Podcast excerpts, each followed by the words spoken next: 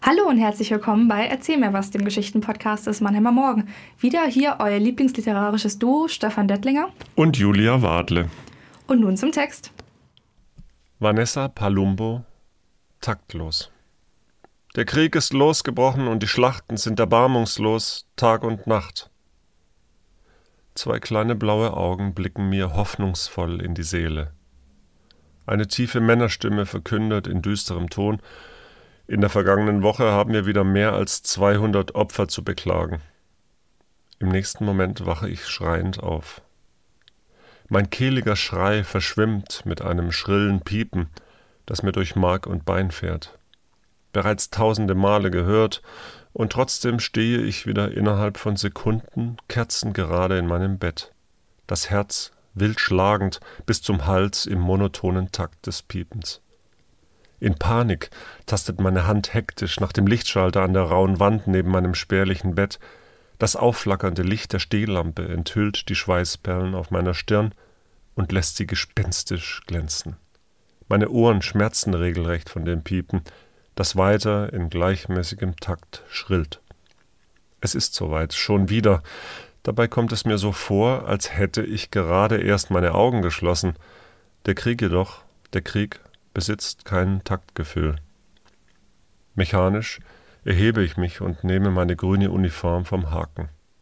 Unter dem unerbittlich grellen Piepen streife ich sie mir über. Mit einer schrecklichen Leichtigkeit gleitet sie über meine nackten Arme, umhüllt meine Beine und umschlägt mein Gesicht. Wie eine zweite Haut passt sie sich meinen Körper an. Und das passt mir nicht. Zu routiniert sind diese Bewegungen geworden. Eine Routine, die ich mir nie gewünscht habe. Irgendwann habe ich aufgehört zu zählen, wie oft sich der grobe Stoff bereits über mich gelegt hatte, immer noch gefüllt mit der Wärme der vergangenen Nacht, die doch eigentlich so bitterlich kalt gewesen war. Durch die Uniform dringt die bittere Kälte jedoch nie, zumindest nicht auf meine Haut. Langsam drehe ich mich zu dem staubigen Spiegel, der neben der Garderobe an der Wand hängt. Der Takt des durchdringenden Piepens hallt weiter in meinem Kopf. Verschnellert er sich? Oder bilde ich mir das ein? Den Oberkörper zum Spiegel gedreht, halte ich mit geschlossenen Augen für einen kurzen Moment inne. Soll ich wirklich? Ich sollte nicht, und trotzdem werfe ich einen Blick in das kalte Glas. Und das wirft mich aus der Bahn. Für einen Bruchteil einer Sekunde blicken mir zwei grüne, dunkle Augen entgegen. Doch dann verschwimmen sie und große, rehbraune Augen, die mich hilfesuchend anschauen, nehmen stattdessen ihren Platz ein. Graue, trübe, gespenstisch umschleierte Augen starren durch mich hindurch. Verzweifelt kneife ich die Augen zusammen, doch meine Lider schützen mich nicht vor dem nächsten Anblick. Kleine blaue Augen mit dunklen, langen Wimpern blicken sich wieder so unschuldig in mein Herz, dass es mich innerlich zerreißt. Ich bekomme kaum Luft. In den Blicken liegt so viel Hoffnung, Trauer, Angst, Tod. Aber nicht der Tod, nein, vor allem die Hoffnung ist es, die mich jede Nacht um meinen Schlaf bringt mich fast umbringt, diese pure, reine Hoffnung, die diese Augen in mich gelegt haben, wie eine schwache Primel am Abend in die sichere Wiederkehr der kräftigen Sonnenstrahlen des nächsten Tages. Doch manchmal hängt der Himmel voller undurchdringlicher Wolken. Ich konnte sie nicht alle retten, und dafür hasse ich mich so sehr. Die dunkelgrünen Augen im Spiegel scheinen mich zu mustern, enttäuscht, vorwurfsvoll, verabscheuend. Wie oft habe ich gebetet, dass sich der feine Staub auf dem Spiegel nicht nur auf das kalte Glas, sondern auch über meine Erinnerungen legen würde. Dass sie auch einfach einstauben, bis sie nur noch blass zu erkennen sind und schließlich in völliger Unkenntlichkeit verschwinden. Doch Gott erhört meine Gebete nicht. Die Gesichter bleiben gestochen scharf und Tag für Tag kommen neue hinzu. Einzig das Paar dunkelgrüner Augen verlor mit jedem Tag mehr an Klarheit. Tief hole ich Luft, immer tiefer und tiefer, bis mir fast schwindelig wird und mein Herz gemeinsam mit dem schrillen Piepen aus dem Takt zu fallen scheint. Einzig Der kleine, unscheinbare Gegenstand auf der alten Truhe vor meiner Garderobe rettet mich heute davor, nicht endgültig in dem dunklen Tsunami meiner Gedanken zu ertrinken. Sacht streiche ich über den festen Kunststoff und betrachte die wabernde Flüssigkeit darin. Unglaublich. Wie lange hatte ich auf diesen Moment gewartet, endlich dem Feind entgegenzutreten nach Monaten des Kämpfens. Langsam drehe ich die Waffe in meinen Fingern. Für einen kurzen Moment verharrt mein Finger auf dem Auslöser. Ob ich das wirklich konnte, hatten sie mich zu Hause oft gefragt. Bevor ich loszog, kamen sie zu mir und versuchten mich umzustimmen. Es gibt doch noch so viele andere Möglichkeiten, sagten sie. Möglichkeiten, bei denen du auch etwas verändern kannst, aber nicht selbst verändert wirst. Bist du dir sicher? Doch eisern erwiderte ich jedes Mal.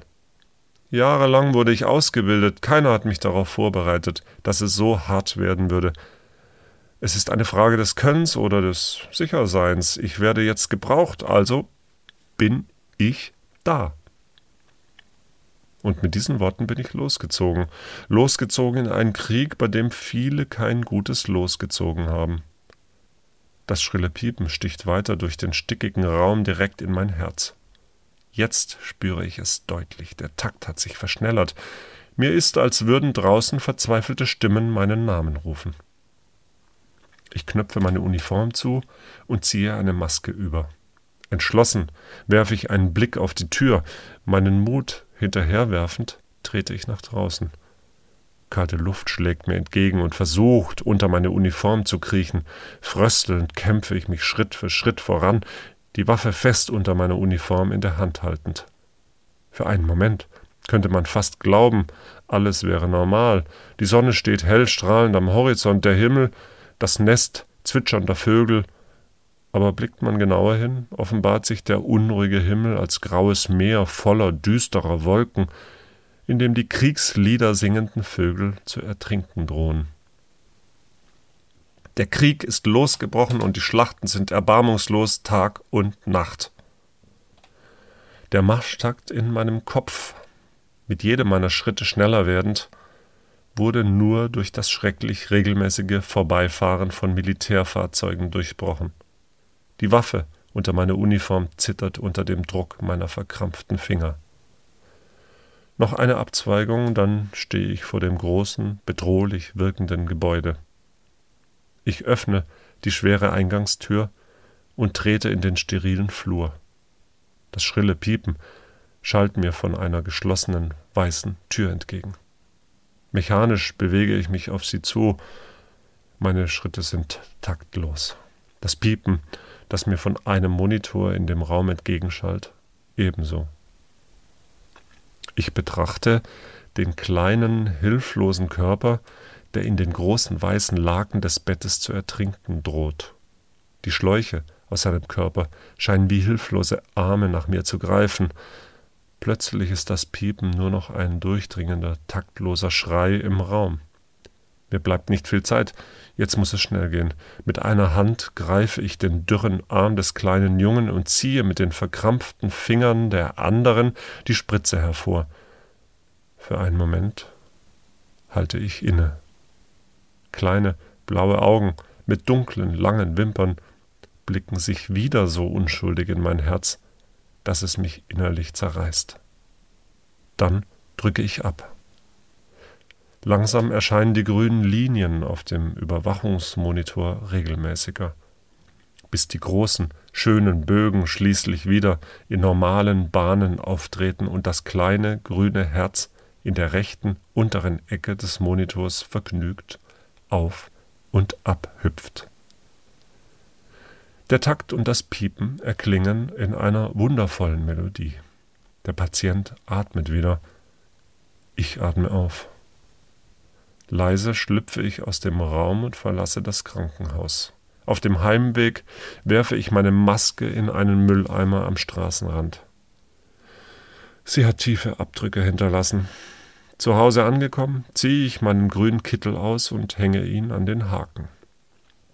Durch den Spiegel über der Garderobe blicken mich hellgrüne Augen an, in denen sich Hoffnung spiegelt. Der Krieg ist losgebrochen und die Schlachten sind erbarmungslos, Tag und Nacht. Es gibt jetzt hier keine Unterteilung mehr nach Chirurgen, Urologen und Orthopäden. Wir sind alle nur noch Ärzte, die versuchen, diesen Tsunami zu bekämpfen, der auf uns herabstürzt. Ich sah die Müdigkeit in Gesichtern von Menschen, die trotz der ohnehin schon anstrengenden Arbeitsbelastung nicht klagen. Krankenschwestern mit Tränen in den Augen, weil wir nicht alle retten können. Es gibt keine Schichten mehr, keine Stunden. März 2020 Dr. Daniele Macchini, Klinik Bergamo. Auch wenn dieser Text ebenso wie ein leeres Händeklatschen im Wind verhallt und Kriege keinesfalls mit Kriegen gleichzusetzen sind. Ihr sollt wissen, wir sehen, was ihr leistet, ihr tapferen Kämpferinnen. Danke für euren unermüdlichen Einsatz, Menschen zurück ins Leben zu holen. Die Geschichte lockt einen ja ganz schön auf die falsche Pferde. Ja, schon, finde ich auch. Wann ging es denn dir so?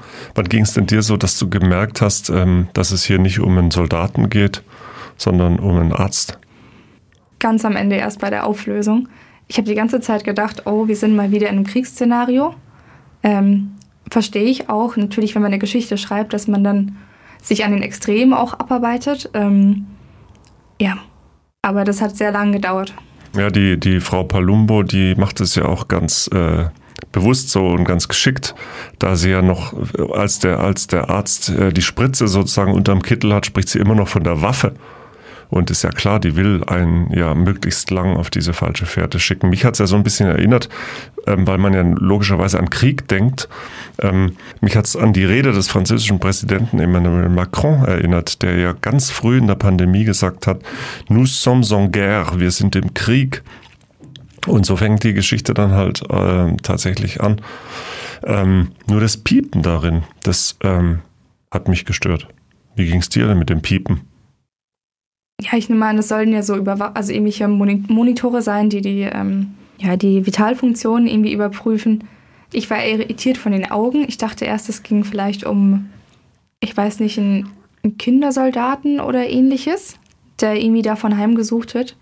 Ähm, und dass es ein Arzt ist, ja, das mit der Waffe, das hatte mich auch sehr lange ähm, irritiert. Äh, auch so ein paar Sachen, zum Beispiel, dass er seinen Mantel zu Hause aufhängt, das würde ja eigentlich kein Mediziner machen. Der würde ja nicht riskieren, kontaminierte Kleidung mit nach Hause zu nehmen. Ein Soldat kann das natürlich gut machen, aber ein Arzt zieht sich ja nicht zu Hause um. Deswegen äh, war ich dann zusätzlich irritiert.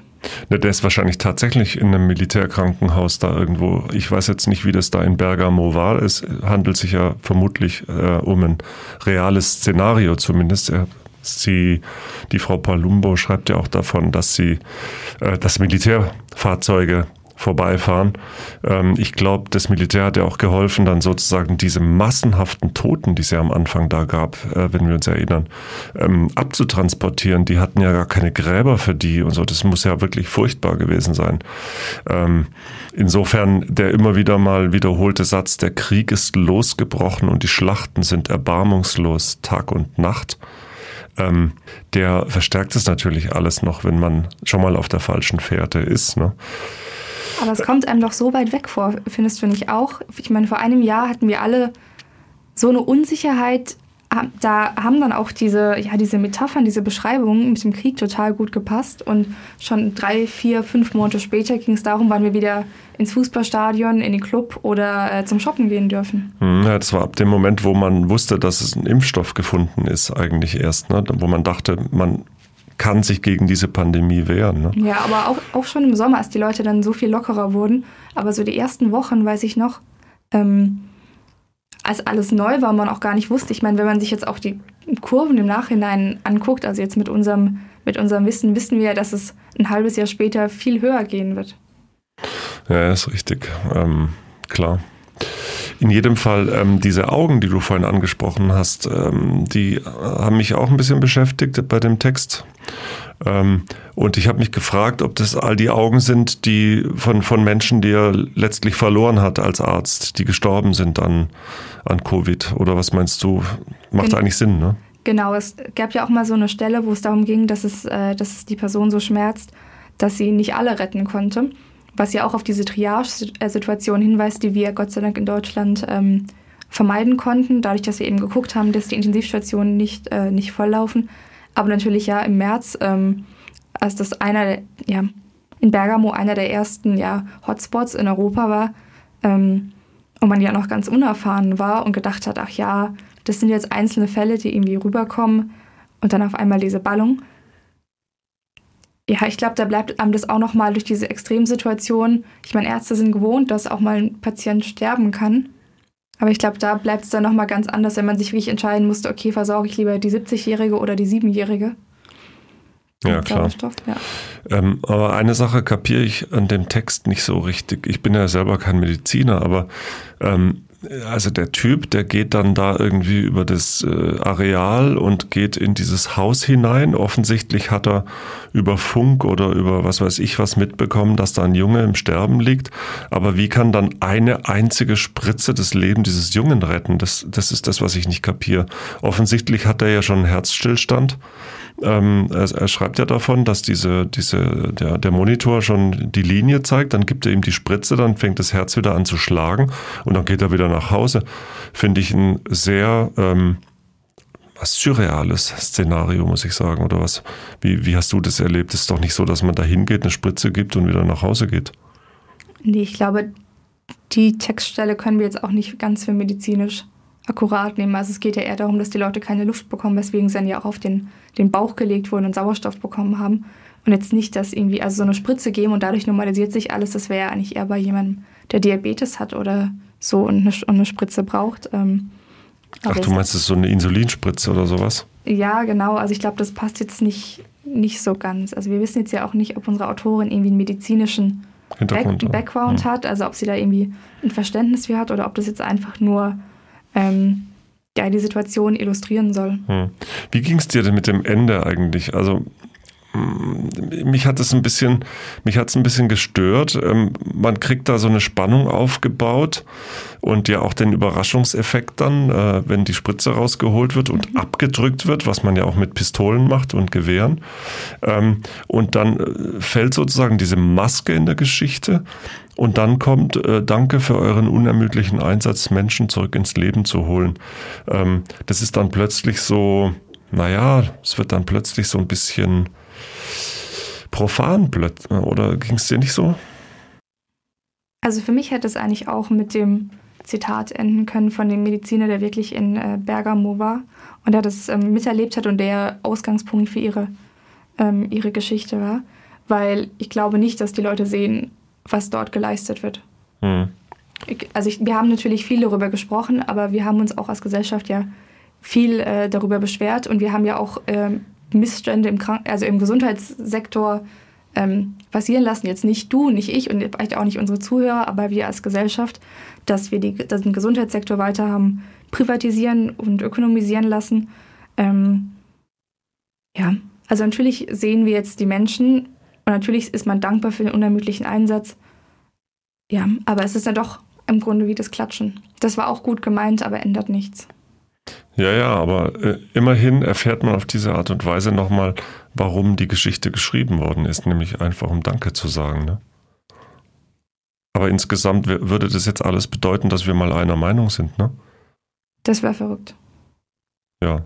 Aber ich finde es gut. Ich glaube, bei dem Thema sollten ja auch alle einer Meinung sein, dass, dass es eine wahnsinnige Leistung war, dass es ein Problem war, aber dass jetzt nur zurückgucken und Danke sagen nicht die Lösung ist, sondern nach vorne gucken und besser machen. Ach, das war so schön gesagt. Ich glaube, das war das Schlusswort, oder? Dann lass es uns so stehen lassen. Bis ja, zum nächsten Mal. Bis zum nächsten Mal. Tschüss. Ciao.